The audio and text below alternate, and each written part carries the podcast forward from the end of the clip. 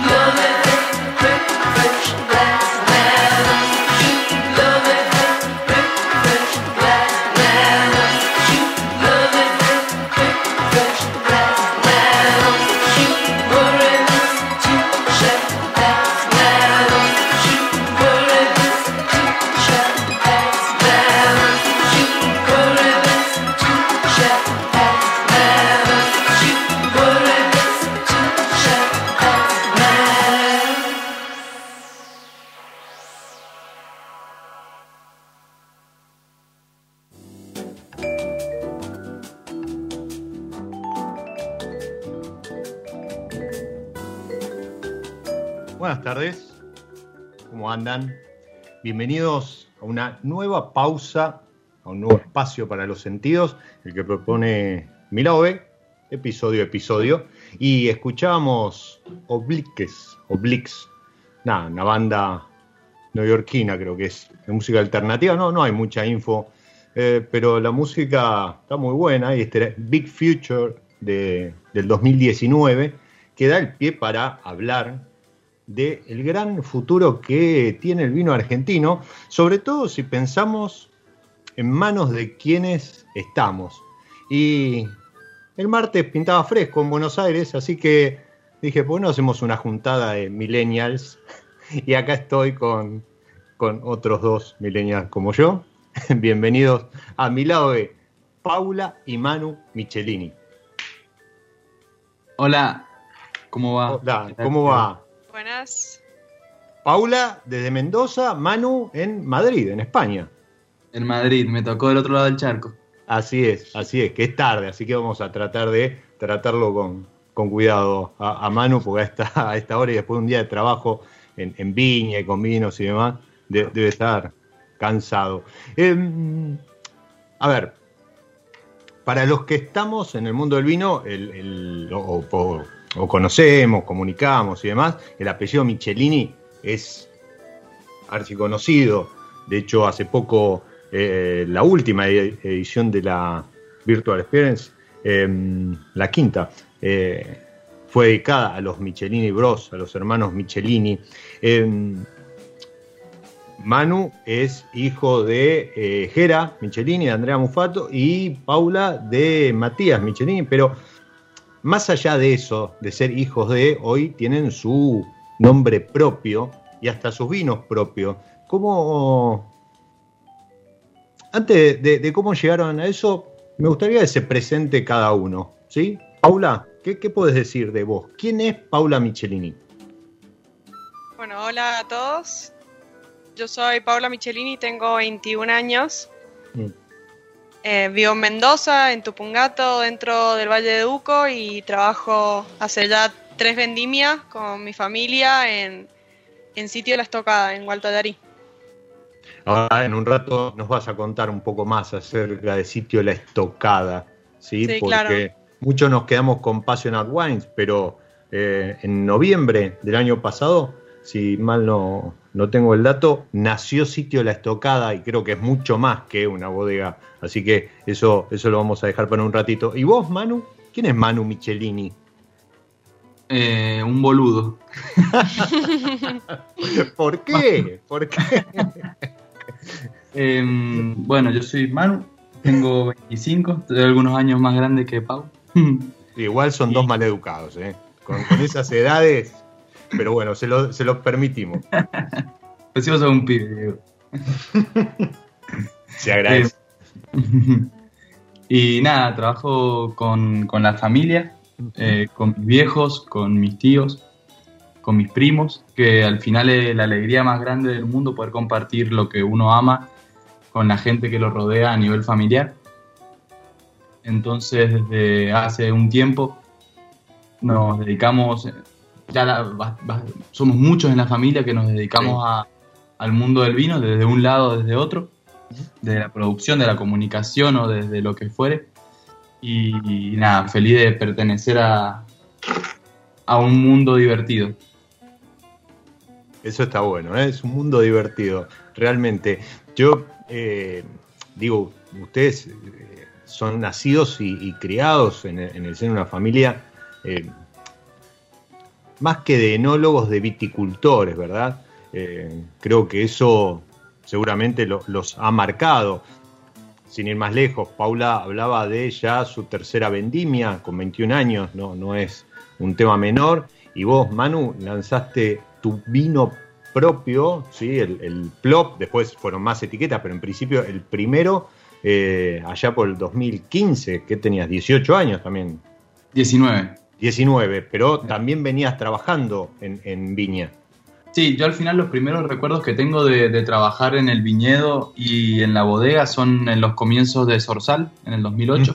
sí. Que tenía 12 que bueno, en realidad era, era un juego, ¿cierto? No se puede categorizar como un laburo en sí, sino como al final ir a, divertirte al patio de casa, que era la bodega. Qué lindo eso. ¿Y, vos, Pau, ¿qué, qué recuerdo tenés, así como inicial, donde de pronto te viste metida en el mundo del vino? Bueno, mi primer recuerdo fue, yo volvía de Buenos Aires en el 2018, venía de estudiar cine y Qué lindo.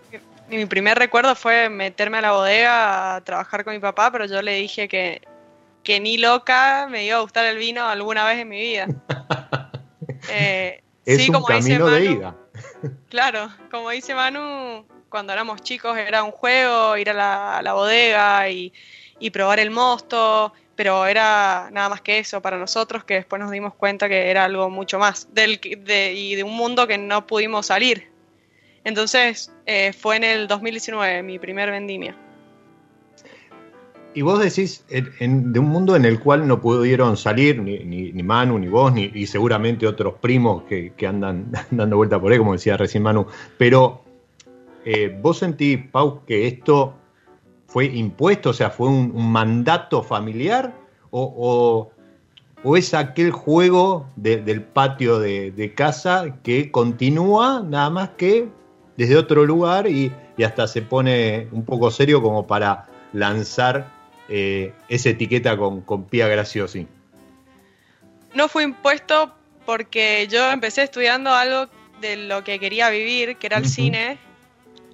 Y cuando me metí dentro de la bodega, un día le dije a mi papá como quiero hacer esto y quiero dedicarme a esto. Entonces creo que fue un poco impuesto, pero la manera que te lo hacen vivir, ¿no? Como no una obligación, sino mostrarte un mundo que, que eso, del que no puede salir. Es tan interesante y tan lindo vivir de eso y yo lo vi viéndolo a mi padre durante muchos años, que te atrapa. Sí, aparte yo siempre digo que eh, eh, como que uno más se mete en el mundo del vino y, y, te vas dando cuenta la inmensidad, ¿no? O sea, uno podría decir, ah, bueno, el mundo del vino, no sé, es hacer vino o vender una botella o comunicarla. Y, te empezás a encontrar con relaciones, con, con, redes, con, con, un montón de, de, temas que hacen a la cultura, el lugar y, y demás. Y ahí se empieza a tornar interesante, ¿no? Porque ya no es hacer un vino. Yo, sí, yo creo que a mí sí algo que me ha llevado el, me ha llevado el vino es a al final darme cuenta e intentar mejorar los pequeños detalles de la vida. Un ejemplo tonto es, yo hoy me considero un, un neófito total eh, de la cocina, pero mm. sin haber entrado en, la, en el vino nunca hubiera llegado a la cocina y nunca me hubiera fijado que el queso Roquefort en realidad se hace en Francia, que lo que comemos es queso azul, o que no es lo mismo con, cortar con un cuchillo malo que con un cuchillo bueno. Entonces al final el mundo del vino, como cualquiera otra de las ramas de la gastronomía, te mete en un mundo que después empe empezás a entender que no es solo el vino, que si no es cultura, que es un montón de otras cosas que te hacen mejorar la calidad de vida. Ahora yo estoy como loco leyendo sobre cuchillos porque es el, el último cliché fetiche que he tenido. Bueno, mira, este, ahí en, en, Instagram yo, me han empezado a seguir y, sigo algunos este, cuchilleros eh, y, y, también es todo un mundo, ¿no? Pero como vos decís, es que está, son, son cuestiones que están tan arraigadas en la cultura que cuando tratás de encontrar límite, me pasa a mí al momento de comunicar, decir, bueno, yo comunico el vino. ¿Y hasta dónde llegas? Bueno, el vino con eh, el lugar o el vino con la gastronomía. Y, y, la gastronomía te lleva a esto que vos decís, ¿no? Y, y a los utensilios o a los lugares. Entonces, eh, ahí te das cuenta que es todo parte de un entramado cultural, que no podés concebir el vino eh, separado de un lugar, o no lo podés concebir sin la gastronomía del lugar, o, o, separado de la gente, ¿verdad? Eh eso cómo, cómo lo, lo, sentís vos, Paula, que entiendo que después de haber estudiado cine y haber vuelto a, a casa, ahí al valle, debes tener una óptica muy particular, ¿no? Respecto de, de al menos, por ejemplo, la, vi la vida en la, en la bodega. O, eh, yo recomiendo que la sigan a Paula Michelini, arroba Paula Michelini, y a Manu también, pero eh, las fotos eh, que comparte Paula, muchas tienen esa impronta del ojo cinematográfico, o me equivoco. Puede ser, sí. Viste, uno termina despuntando el, el, vicio, la pasión esa que quedó ahí en un costadito, este, uno no renuncia, siempre es como que queda latente, entonces termina aflorando. Sí, además con mi primer vino en el 2019 hice un cortometraje. Fue, es como, bueno, a Manu también le pasa, estamos los dos también uh -huh. muy metidos en el cine y nos gusta poder, eh, yo con mi primer vino y hacer este cortometraje, poder mostrar a la gente lo que yo estoy viendo a partir de eso, de la imagen. Es que no deja de ser comunicación, ¿no? También. Claro, sí. Y mm, cuando vos decís tu primer vino, ¿cuál, cuál yo tenía enorgullecida? Sí, este es mi primer vino ah, con, okay. con Pia Graciosi, que es una sommelier de Buenos Aires. ¿Y cómo surgió esa idea? Bueno, mi primer vendimia, mi papá me manda a Salta.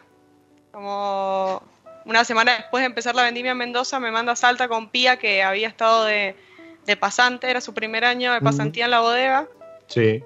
Entonces nos manda a Salta a hacer una dos semanas de vendimia. Y hicimos el viaje en auto hasta Salta y hablando dijimos, bueno, hagamos un vino. Yo no tenía ni idea de cómo hacer vino, ella tampoco. Dijimos, bueno, probemos. Las dos quisimos que sea naranjo, entonces buscamos la variedad. Una viña que tiene 80 años y uh -huh. hace 5 años está certificada orgánica. Son unos parrales gigantes como árboles. Y, sacamos de esos parrales unas criollas blancas y elaboramos un naranjo en huevo de concreto. Estuvo macerando seis meses con las pieles y a los seis meses nosotros dijimos, bueno, hagamos una maceración larguísima, veamos qué onda, es nuestro primer año. No teníamos como ningún destino más que poder tomarlo nosotras con amigos y, la gente del pueblo. Y ese mismo año Santiago Macías, que es el, el dueño y cocinero de Ilatina en Buenos Aires, que ahora Sí. ahora cerró, pero Sí, él es está en ahora está en Barcelona él con la brillantina. Eh, quería buscar un vino para su restaurante exclusivo y probó los vinos con mi papá y llegó enorgullecida y dijo, este quiero que sea el vino para mi restaurante. Y mi papá le dijo como, es el único vino que no es mío, o sea, hablalo con mi hija porque yo no tengo nada que ver. Eh, entonces, con Pía dijimos, sí, llévatelo todo, haz lo que quieras, era mi primer vino y yo no podía creer que alguien estuviera interesado y, y lo destinara a la gastronomía. Em, entonces, bueno, hicimos la marca en conjunto con Santi y con Pía. Le dimos el nombre, la etiqueta y tuvo, bueno, después se vino la cuarentena, pero estuvo un, un tiempito ahí en, en Ilatina y ahora seguramente para la brillantina en Barcelona. Ah, buenísimo. También cruza el charco. También cruzo el charco. ¿Y, y vos también vas a cruzar el charco? Yo cruzo el charco unos meses, después me vuelvo. Ah, ah, bueno, bueno. Bien. Que diga recuperamos. ¿Qué dice ¿cómo? el Manu? Que diga cuándo lo cruza. Ah, en dos días. estaba esperando, estaba esperando eso. Te veo, Manu. Ya. eh, Manu, yo estoy esperando que, que vos me recibas de una linda manera. Sí, ya tengo la combi preparada. claro, no sé, no sé qué tenés pensado, pero Ay.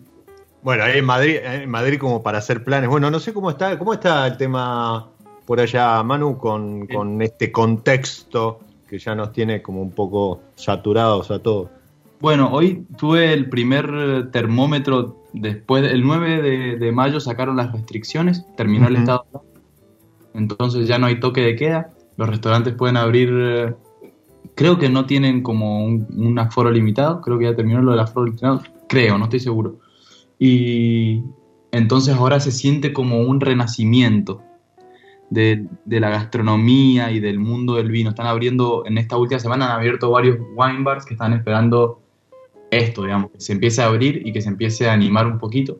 Siempre están los irresponsables que se juntan a, a saltar de a muchos en, en un lugar público para, para celebrar que terminó la cuarentena como si el virus se hubiera acabado, que son O sea, irresponsables. ese es un tema. Es, la, la verdad que como, como humanos todavía como que nos quedan Sí, algunos jugadores ahí sueltos que no, no se terminan de, de acomodar como para tratar de entender algunas pequeñas cosas, ¿no? Más allá después si, si está de acuerdo con la vacuna, con el encierro, ¿no? Pero mínimamente no, no Sí. se puede negar que es una enfermedad complicada. es una responsabilidad social al final. Exactamente. No es por vos, es por, es por el abuelo que está en la casa. Exactamente. Pero, pero bien, se vive un renacimiento en lo que es la gastronomía ahora, aunque sea de a poquito y con muchas esperanzas para el verano. ¿Y mm, vos qué estás haciendo ahí? bueno, no, no, no, a ver, ahora puntualmente estás acá en el programa, después de, de un día, contabas este, en el off que, que habías tenido un día eh, intenso, pero eh, no es tu primer viaje a España, vos ya has estado trabajando allá, ¿verdad? Sí, yo desde el 2016 que, que vengo a España, a Europa en realidad, a hacer vendimias con bodegas diferentes que recomendadas por la familia o por amigos de la familia. Y para, para aprender en realidad, entender que no sabemos nada y que lo que todo lo que está afuera es para crecer y todo lo que podamos nos puedan dar es para aprender y para crecer.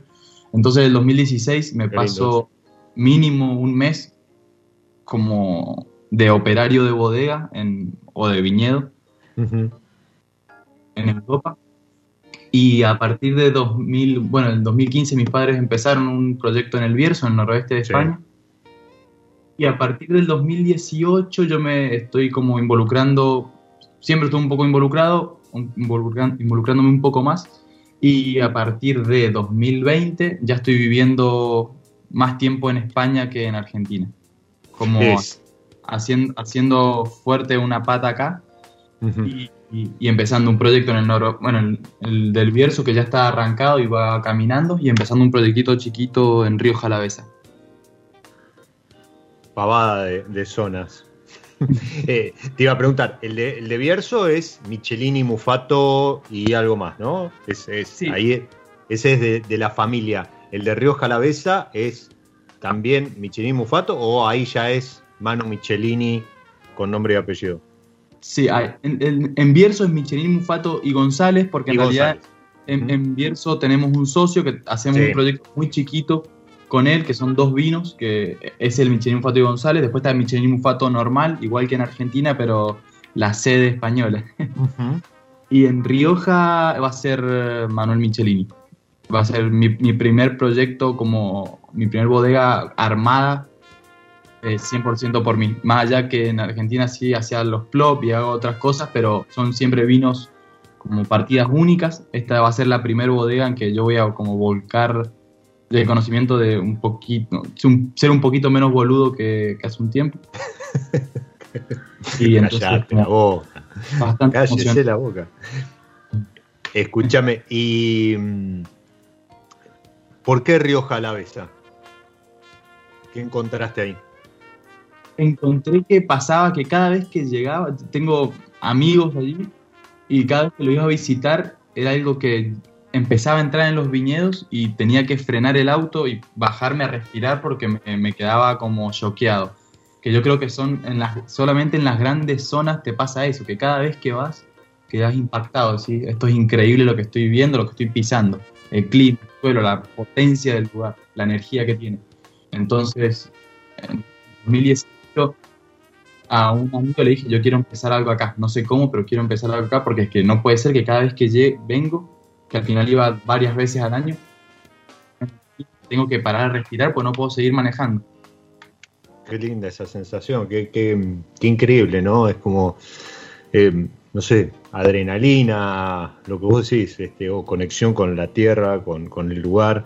Y, mm, y vos, Pau, eh, eh, vas también a trabajar, a, a- a, a llevar adelante algún proyecto puntual, o tipo también así una pasantía en, en- en viñedo, en, en bodega.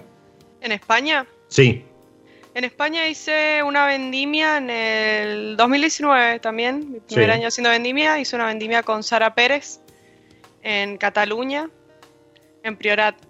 Eh, y este año voy a hacer viña con Titín Palacios en Bierzo. Ah, pero no eligen nada como para, ¿no? Decir, no, voy a hacer vendimia y.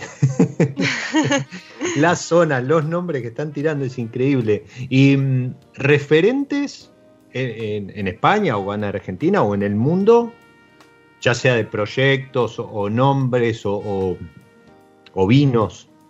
Yo la verdad es que no tengo referentes.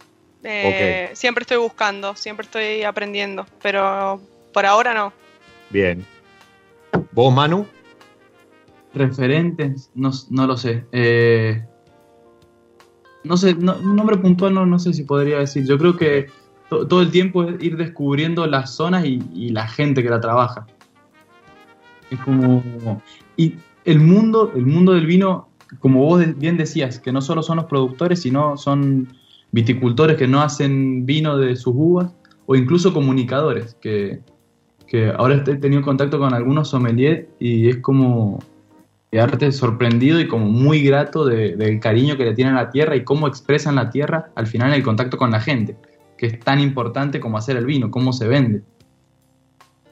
Totalmente, o sea, eh, una vez que está hecho hay que darlo a conocer, ¿no? Y, creo que mm, una, una profesión, bueno, aprovecho para mandarle un, un- un fuerte abrazo y, y un saludo enorme a, a todos los que hacen e hicieron la Asociación Argentina de Sommelier que está cumpliendo, cumplió el domingo 20 años, creo que es un, un hito que, que marcó un antes y un después en cuanto al servicio y, la comunicación de- del vino en Argentina, pero creo que es una profesión que muchas veces ha estado este, infravalorada eh, en esto que vos decís, ¿no? Es como que se, se se toma el sommelier como el que viene y te sirve el vino en el restaurante y punto. Y la verdad es que son un eslabón más que importante en todo lo que es comunicación, formación, servicio y, detrás de escena muchas veces. Sí, sí, es el fino arte de comunicar. Exacto, exacto. Me, gustó eso, el fino arte de comunicar. Fino arte de comunicar el vino, que no es tampoco un tema menor. Y mm, les... Sí. Te interrumpo. Pau es una gran comunicadora del vino, ¿eh? La habrán visto en sus redes. Bueno, gracias, Manu. Nunca me habías dicho esto. Y bueno, lo, dice al aire, ¿eh? vale doble. Claro. ¿Qué, le destacas a, Paula como comunicadora? Su capacidad artística, sin lugar a duda. Tiene una lo que comentaba hace un rato, ¿no? Lo de la visión cinematográfica, que no es. Es, algo mucho más complejo, ¿no? Totalmente complejo. Y tiene la capacidad artística pocas veces vista. O sea, ve, arte en todos lados, Pau. Y yo muchas veces lo hemos hablado con ella que es como realmente admirable. Bueno, mostrar un poco lo que se vive, ¿no? Detrás del vino, detrás de la botella. hay, hay, un chico em, que, yo lo sigo en Instagram y, ya tenemos la promesa de algún día pase por, por mi lado B, que es em, de Drinks in Moderation, un fotógrafo que ahora creo que está recorriendo alguna parte de España en, bicicleta con su cámara y hace unas producciones increíbles, increíbles. Y creo que transmite a través de una foto, un video, mucho más de lo que se ve. Eh, entonces, ese, ese juego de vista, pero además de sentimientos y, un montón de cosas que juegan alrededor del mundo del vino, creo que, también hace a la comunicación del vino y es una parte importante de la industria. Y vos, eh, Pau, ¿qué, tenés para decir de Manu? ¿Cómo, cómo lo ves este, eh, como, como hacedor, como viticultor, como bueno, si hablábamos un poco de referentes, Manu, como primo mayor mío, es un referente para mí. Eh, nunca se cansa de, buscar, de aprender, es, como incansable, ¿no? Eh, siempre tiene que, entender un poco más todo. Eh, y eso a mí me motiva un montón. Como nunca quedarse quieto, nunca es suficiente. Me sonrojo. Menos mal que, le pedí hace un rato a Manu que no, no es que le pedí que apagara la cámara, que no era necesaria la cámara, porque si no estaríamos disfrutando de, esa imagen. Pero bueno, recién lo comentaba, ¿no? Que... ¿Cómo? No, que disfrutar no es la palabra.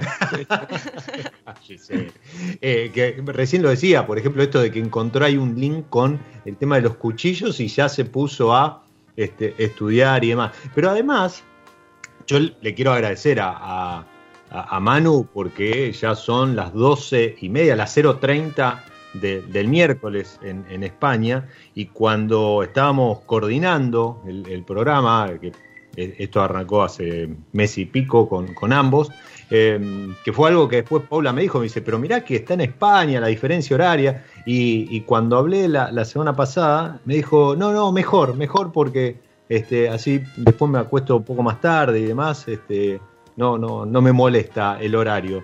Eh, eso hay que, hay que agradecerlo porque eh, la verdad que eh, ponerle esa pasión a contar lo que uno hace también, también está bueno y es parte de la comunicación. Vamos a, meter una, una, pausita ahora, Pau, Manu, y mm, en, esa pausa, episodio a episodio, en mi lado B, jugamos con hacer algún acuerdo entre una variedad y algo de música. Es la, propuesta de San Felicien. Y para hoy elegí el Cabernet Sauvignon de San Felicien, que tiene esa nota a pimienta tan propia de la variedad.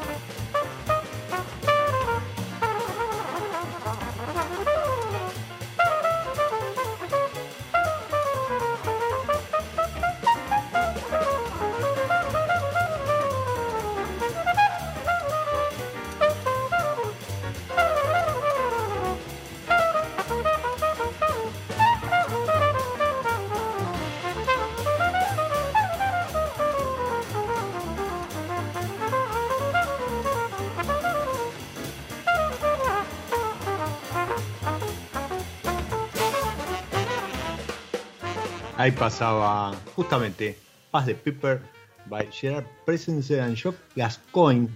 Esto que escuchamos forma parte de un álbum Voices of Spring, Voces de Primavera de 1996 y el señor Geoff eh, haciendo jazz eh, con su bajo. Eh, además ha trabajado con gente tan diferente, tan diversa como Michelle Legrand, Everything But The Girl, Van Morrison. Ha tocado el bajo, escuchen esto, en más de 100 álbums a lo largo de una carrera de 30 años. Increíble. Eh, son, esos músicos que a veces pasan desapercibidos, que están en segunda línea, pero de una calidad y una excelencia increíble.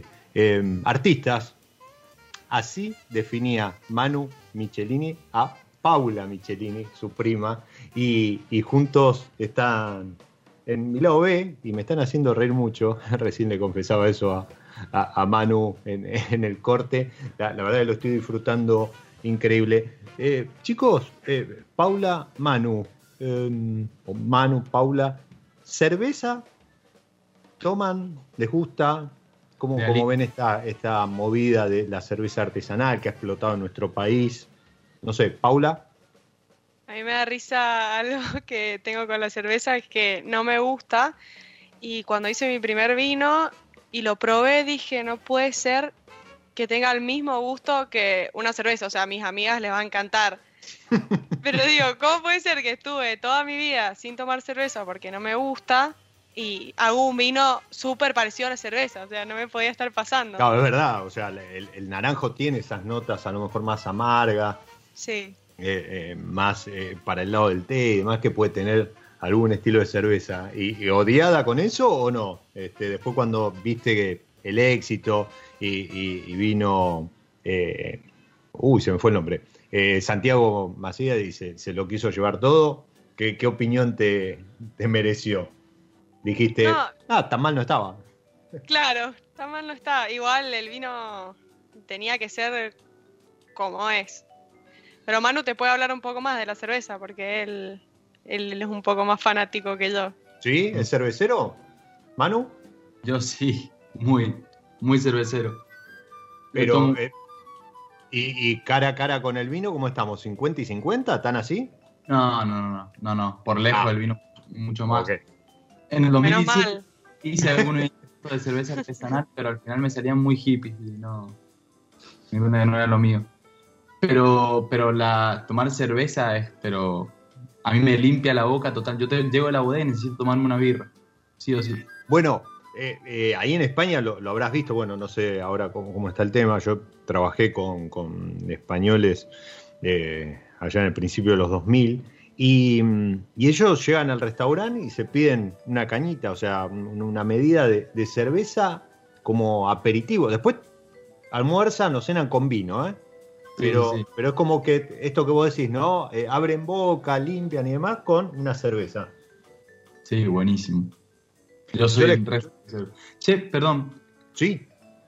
¿Cómo se llamaba el artista de jazz? Porque para ser del 96 me sonaba como medio, medio de otra época, me hacía acordar, pero buenísimo. Uh, ya te digo, era Gerard Presencer como artista invitado y, y el, el, dueño del álbum era Geoff Gascoigne. Es inglés. Después si bueno. te, te, paso, te paso el dato. Pero la, la verdad que eh, buscando y haciendo toda la, la, la, la ingeniería de, de temas para, para, pasar en el programa, voy descubriendo algunas perlitas eh, que, que, sorprenden. Eh, Buenísimo. ¿Gustó? Sí, el, el tema de, del arranque. El, también, también un sí. estilo muy distinto, pero, pero buenísimo también, más como New Wave o... Sí, exacto. Sí, más, más funky. Esto era más, más jazz clásico. Sí. Bueno, me alegro, me alegro. Yo, a ver, iba, iba a comentar que para hacer Boca, agradezco a, a, Manu la gestión, estoy nada más ni nada menos que hice ya este, con un Convicciones 2018. Esto es añada en mercado ya ahora, ¿no? Salía recién. Sí, en realidad salía reciente, pero ya lo tenemos agotado. Así que una felicidad para nosotros, una lástima también. Eh, e- este vino, Michelin Mufato, con la firma de, de Andrea Mufato, tu, tu madre, ¿qué cantidad de botellas? Hacemos 1200, 2018, mil, sí, casi 1300 botellas.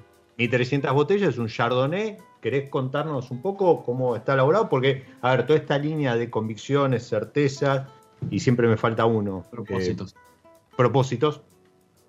Sí. Ha sido muy bien reconocida, muy bien aceptada por la crítica, bueno, y además por los consumidores, porque obviamente si, si ya está en quiebre de stock, eh, es, es un buen, una buena noticia, a veces mucho mejor que los puntajes y demás. Pero, ¿qué, qué, mm, qué elaboración tiene? ¿Qué selección de, de uva y demás?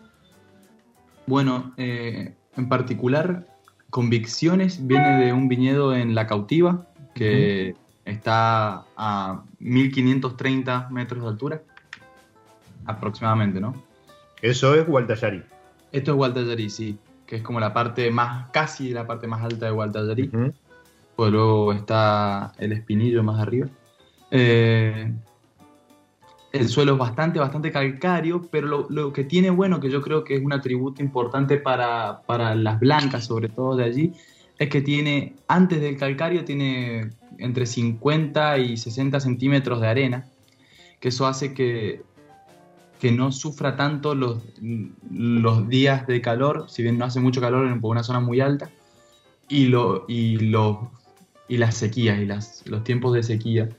¿Por qué? Porque al, al tener este, esta, esta arena hace como una suerte de, de tampón de, de, de temperatura, sobre todo, y para las, las blancas lo agradecen muchísimo.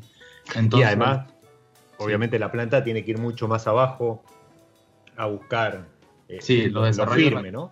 son- súper profundos. Y al final, cuando termina llegando a la piedra, eh, nada, te lo termina dando igual al calcario y, sobre todo está en la boca, yo creo, de este vino, esa, eso casi salino que, que nos da la parte alta de Gualtallarí. Esto es Winkler 1B, que es un régimen climático bastante, bastante frío en, en el mundo del vino. Y bueno, la elaboración en realidad es bastante sencilla. Entra a la bodega, empieza a fermentar con pieles, está dos o tres días como mucho con pieles, después se prensa y termina de fermentar en fudre, donde pasa dos inviernos. Le, le- le detecté al- al- alguna nota cítrica, como a naranja, en- ahora que comentar lo de las pieles, supongo que viene de ahí eso, ¿no? Sí, sí, sí, posiblemente venga de ahí. Muy lindo vino, muy lindo vino. Las la verdad. elaboraciones de los, de los tres vinos son iguales, de pr- propósito, certeza y convicciones. Las elaboraciones son iguales, lo que cambia es, claro, la variedad y de dónde viene la uva. Recordemos, convicciones, eh, Convicciones. finca La Cautiva, Gualtallarí, Chardonnay. Exactamente. Certezas, Certezas es Semillón del Peral. Y, hermosa zona para ese millón. Sí, hermosa. Y propósitos es Chenin de Villaseca, que es tunuyaneso. Muy lindos vinos, muy lindos vinos. Y, y estos llevan la firma de Andrea, los tres, Eh, no, es uno de cada uno. uno de cada uno. Es mi mamá, propósitos de mi papá y certezas está bajo mi nombre.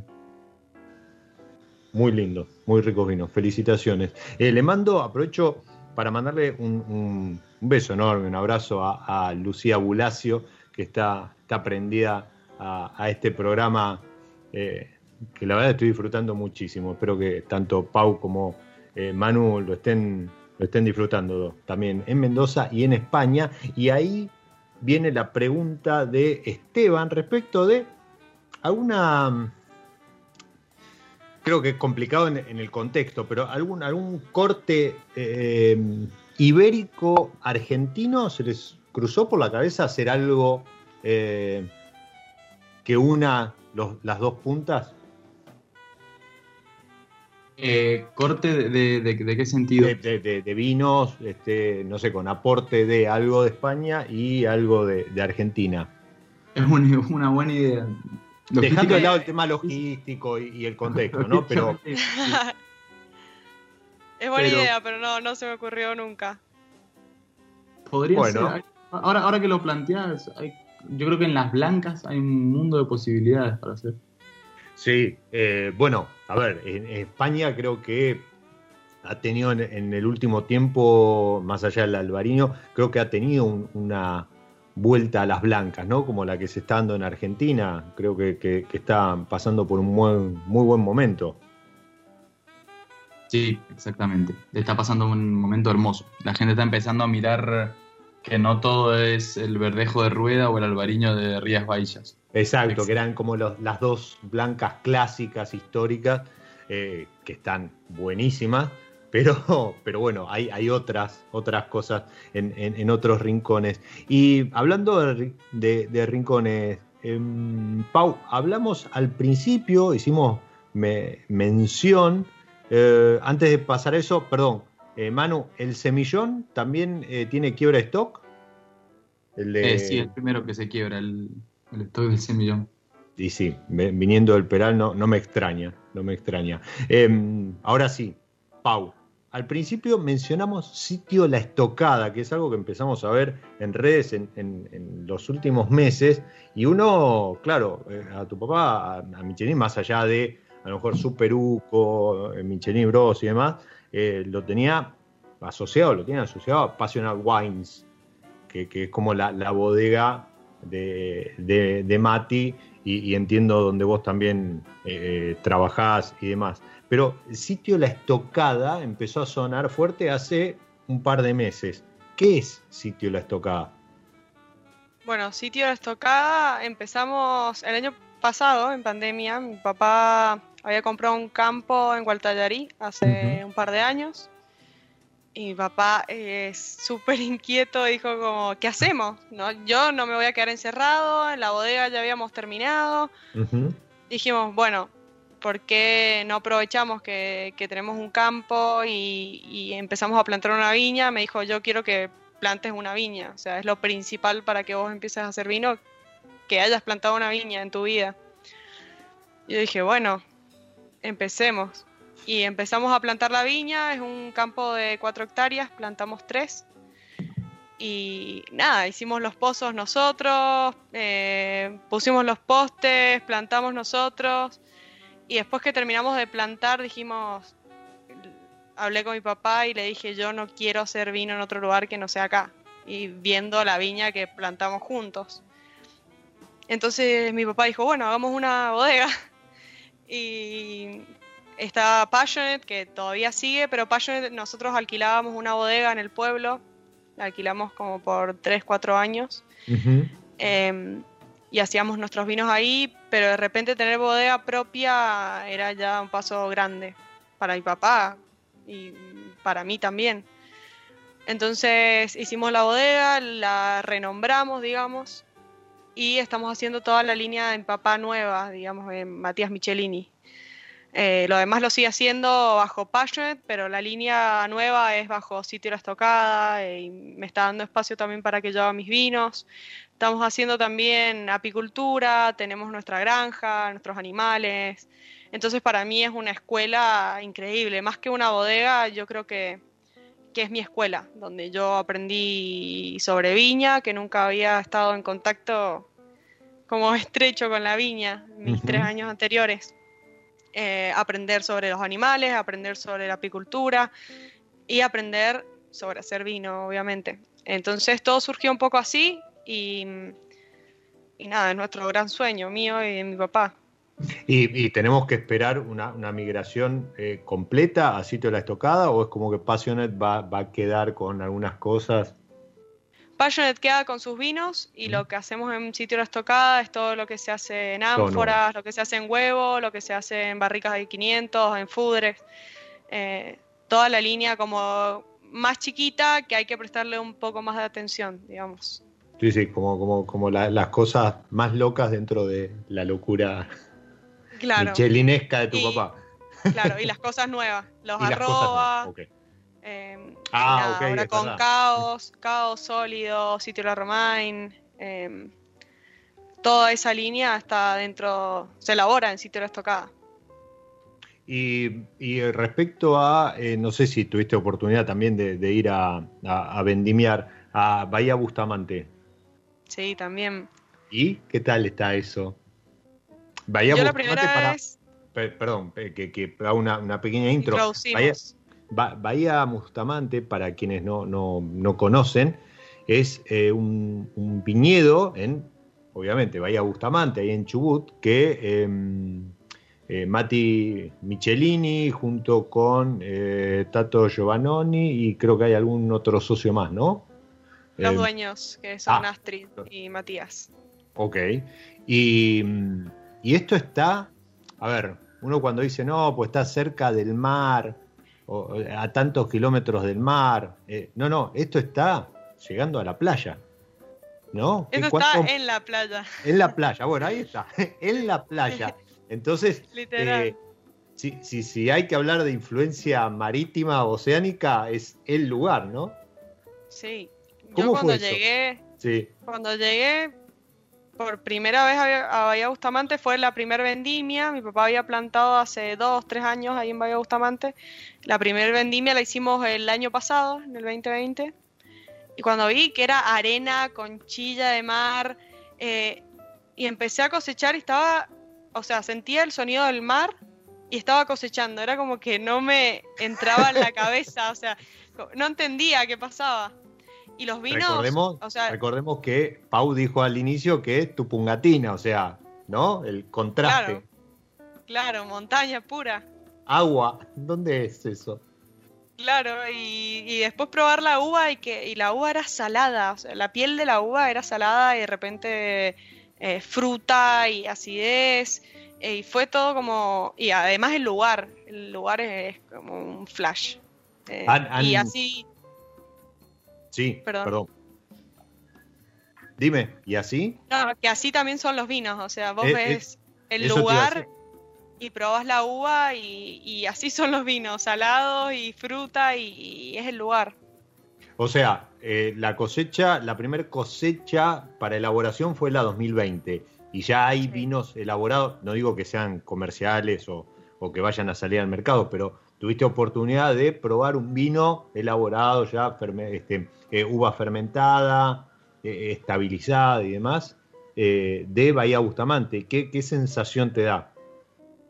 Nosotros fuimos este año a hacer la segunda vendimia y a probar los vinos, los vinos del año anterior, que como estuvimos en pandemia no, Ah, no pudimos volver, entonces era como probarlo por primera vez y era justamente como yo me lo imaginaba.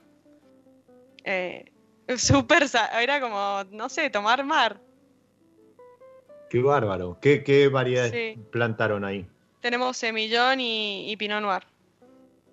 Bien, bueno, habrá que esperar. Eh, ¿Eso que va a salir eh, bajo alguna marca eh, en particular? Y lo que ¿Tenés pasa idea? es que el primer año salieron 100 botellas, Ah, ok, está bien, sí, por eso, está bien. no, no es- entonces no es todavía no, todavía no es bien. comercial. ¿Y, y tu papá, los socios, eh, están conformes con lo que se obtuvo? Bueno, mi papá está chocho, por Está decirlo feliz, así. estar Sí. enloquecido. La, la dueña lo llamaba, porque ella vive ahí en Bahía Bustamante, Astrid, Mm.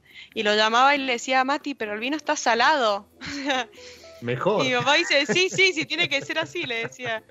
Entonces, sí, mi papá estaba súper contento. Qué lindo, qué lindo. Y, y mm, Bahía Bustamante, Perú, ¿hici- ¿fuiste a hacer algo?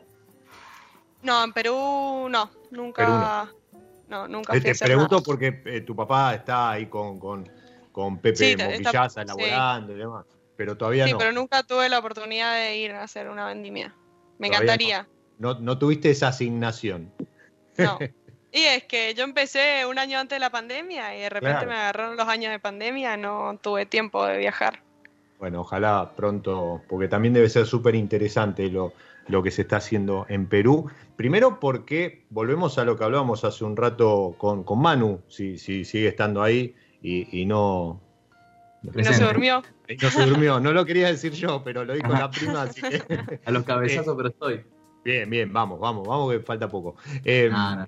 Digo, es súper interesante lo de Perú porque yo lo veo, eh, creo que lo hablaba con, con Pepe cuando estuvo en el programa, lo veo como el, el recorrido inverso a lo que sucedió a lo mejor en nuestro país, que explotó el vino y después de a poco empezó a explotar la gastronomía, ¿no? En cuanto a diversidad, calidad eh, y demás.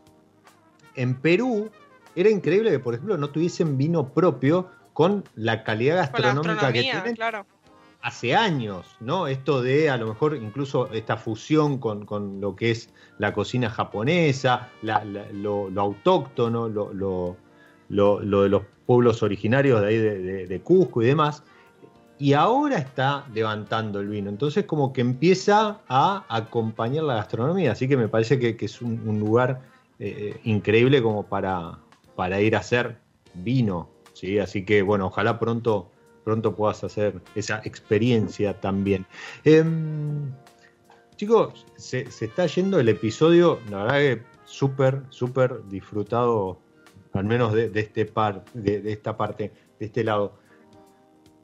Como para cerrar, Manu, ¿algún sueño, algún proyecto? Bueno, contaste esto de tu bodega propia, se puede decir así, bodega propia en Rioja Alavesa, nada más ni nada menos. Pero algún, algún sueño, algo que vos digas, listo, termino con esto y, quiero hacer esto otro, quiero hacer un vino en tal lado, me gustaría cosechar en tal lugar. Yo creo que el mayor sueño es no dejar de soñar.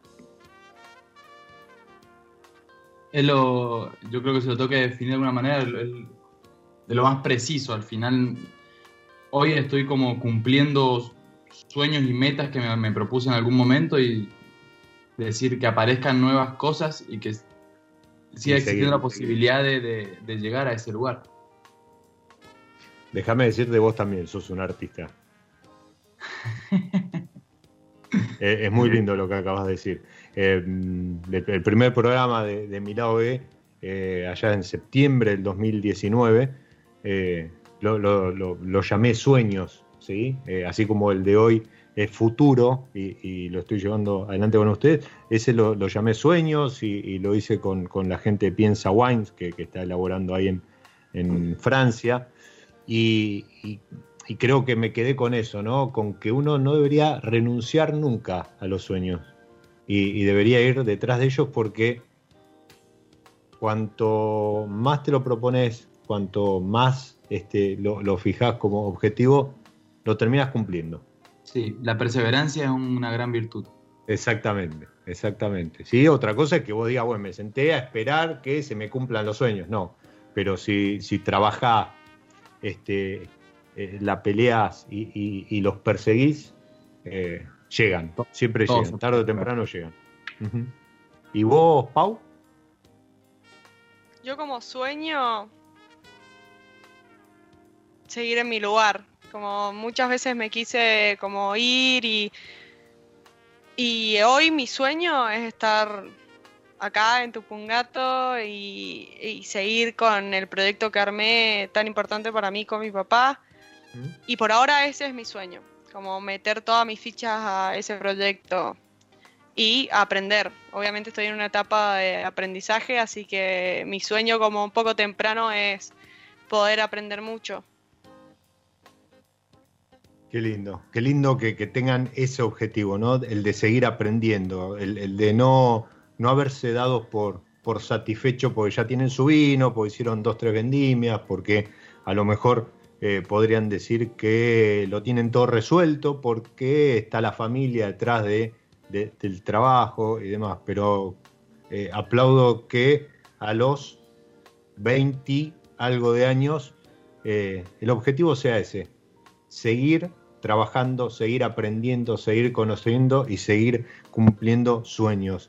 Em, se nos fue el episodio, yo quiero agradecerles a los dos el tiempo, sé que están con, mil cosas. Eh, déjame decir una cosa, por favor. Sí. Déjame dejar explícito un sentimiento. Es la primera vez que, tengo un, una. que charlo al aire con alguien de mi generación familiar y es una emoción gigante, de verdad, estar con una prima que hemos sido compañeritos de vida durante mucho tiempo y con mis hermanas también y todo, y hoy poder estar hablando como una colega es como una felicidad terrible. Sí, siento lo mismo.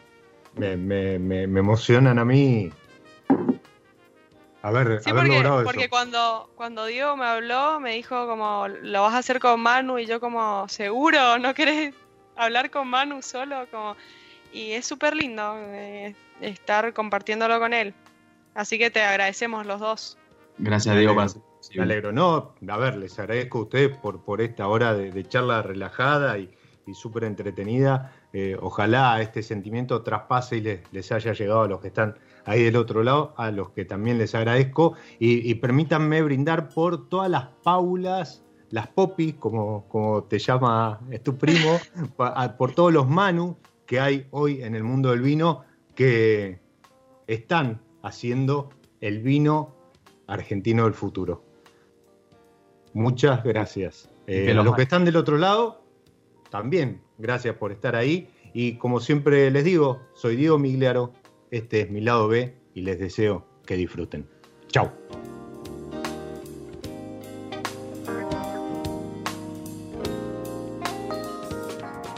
Nos encontramos en cualquier momento en otro episodio de Mi lado B.